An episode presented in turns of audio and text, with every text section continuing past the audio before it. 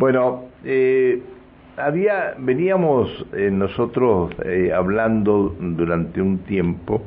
Eh, hay un mensaje que me llegó Sí, que me pregunta qué pasa con el scoring. Eh, el scoring es esto de los puntos en la, en la licencia de conducir. Después lo vamos a hablar, porque nos está esperando desde hace algunos minutos el titular del CIPA, que es el Control de Ingreso Provincial de Productos Alimenticios, eh, Andrés Pioti López. Eh, hola Andrés, buen día. Buen día, Pancho, ¿cómo le va? Bien, bien, ¿cómo está usted? Bien, ¿y usted? Bueno, bien, bien, todo bien. Eh, eh, eh, Andrés Piotti, decíamos, es el titular del CIPA. Y ayer firmaron un convenio con la Dirección de Defensa del Consumidor y Control de Ingreso Provincial de Alimentos al- ah, y, el- el- su, su organismo. Eh, Ujú. eh, ¿qué, ¿Qué pretenden con esto?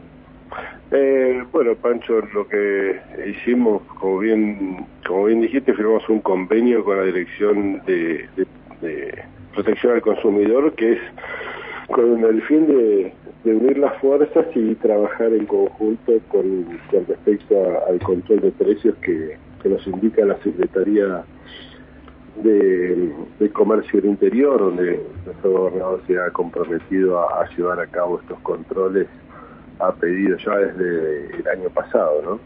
Entonces ahora se dictó un nuevo un nuevo decreto con un nuevo listado de productos y salimos a, a controlar. Ahora, eh, a ver, ¿controlan el stock, tam- eh, controlan el stock también? Claro, Digo. Nosotros- digo sí. eh, sí, porque entra, no sé, eh, al mercado de, de Fabián Sanzana entran, eh, le llegan a través de del transporte que viene del exterior, le llegan de, de, otras provincias, le llegan determinados productos. Van a ustedes a controlar al, al negocio este de Fabián Sanzana y se encuentran con que esos productos no están a la venta. Claro, nosotros aparte del control de precio lo que hace el CIPA es- es- tiene que aplicar el- la ley de, de abastecimiento, por eso nosotros tenemos la autoridad como para ingresar los depósitos si los productos no se encuentran en góndola, ¿no? Nosotros controlamos, aparte de hacer el control que hacemos en los, en los puentes carreteros o, o en las patrullas que hacemos en el interior, eh, también de- controlamos comercios y que los comercios expongan la mercadería que, que tienen, ¿no? No que no la guarden como, Ah, bien. como un tesoro, A e- porque a esto me sabemos que en estos momentos puede suceder esto. Por el momento no hemos encontrado que haya sucedido, pero eh, sabemos por otras épocas que ha sucedido, ¿no? Que uno trae mercadería y la y la estoquea por un tema de, de alza de precios. Ujú. Lo saluda Alejandra Pereira que comparte la mesa de trabajo. muy buenos días Andrés.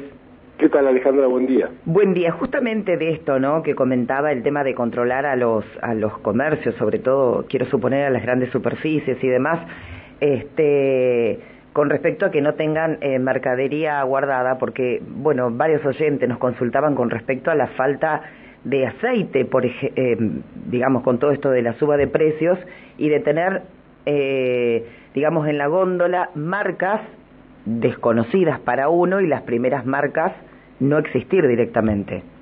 Sí, sí, sí. Nosotros eh, justamente hacemos esos controles.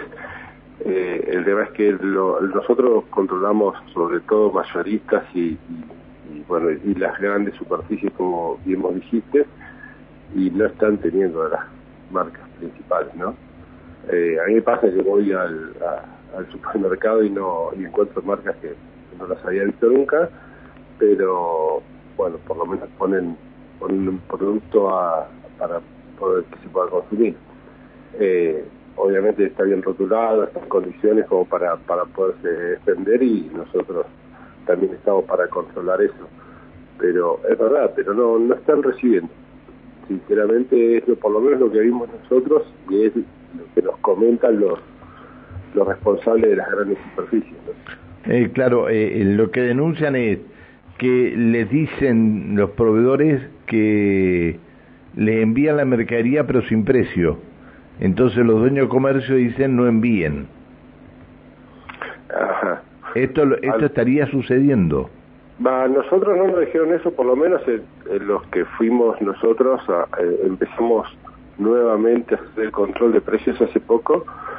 Hemos ido también por un par de denuncias que tuvimos que nos dijeron que no había azúcar eh, y hemos recorrido todas las los mayoristas y, algunas cadenas y había azúcar. Eh, puede ser que no había en un solo, en alguna sola sucursal de alguna cadena importante acá de la zona, ¿no? Pero eh, vemos en mayoristas que hay, en otras cadenas hay, eh, entonces no, no había desabastecimiento de azúcar. Eh, por lo menos cuando nosotros vemos que falta algún producto, el producto no lo trabaja, no trabaja esa marca, eh, digamos la cadena no trabaja esa marca o no o no le han enviado.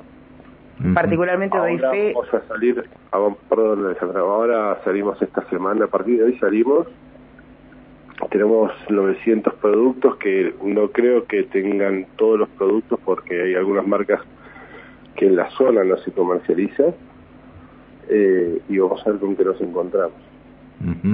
Decía, perdón, que particularmente doy fe el tema del azúcar, he recorrido varios este, comercios estas, digamos, en, el transcurso de estos días. Lo que sí he notado en el tema del azúcar particularmente, eh, me atrevería a decir más del 100% de aumento. Y en un mayorista. pues eh, por eso, sí, por eso mismo vamos a, salir a, controlar y, y bueno, y después eh, tendremos que hacer los informes correspondientes a, la acción, que son el, los que aplicarían la, algún poder sancionatorio, lo tienen ellos a nosotros. Está bien, está bien, está, está bien eso. Este Ahora, eh, eh, Andrés, este, lo hacen en conjunto esto, digamos.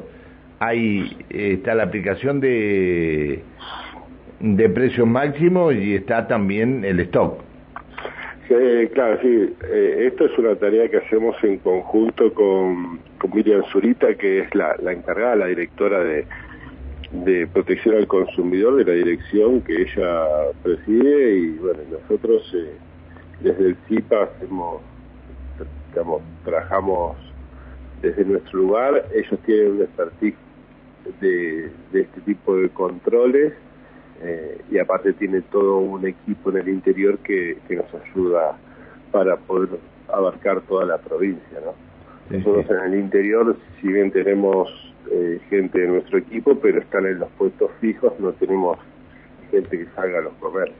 Entonces, en ese en ese punto nos juntamos para, para trabajar y, ellos se ocupan un poco más del interior. También trabajamos en conjunto acá en el Capital y, nos dividimos un poco las zonas para, para trabajar. Es la primera vez que hacen esto, ¿no? Que salen, eh, que ustedes tienen el stock de lo que le entró a determinado comercio y, saben, y salen a ver si lo tienen en la góndola.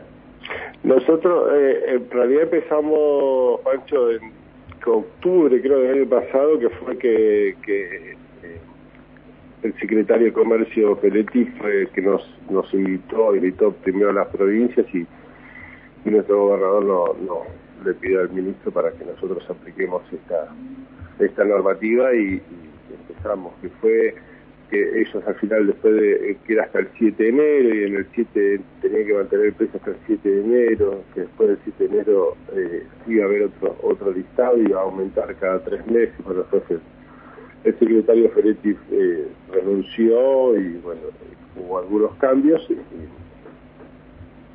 ahora estamos con una normativa nueva y un listado nuevo. Está bien, está, está. Bueno, eh, le agradezco que nos haya atendido Andrés. Pancho, no por qué. Un abrazo, hasta siempre, buen día. Igualmente. El, buen día. el presidente del CIPA, Control de Ingreso Provincial de Productos Alimenticios, eh, firmaron un convenio con la Dirección de Defensa del Consumidor para llevar adelante este, controles en los distintos comercios para evitar desabastecimiento. Se busca un control de stock de productos y carnes con precios acordados. Bien porque el CIPA tiene todo lo que ingresa en la provincia, más tiene todo.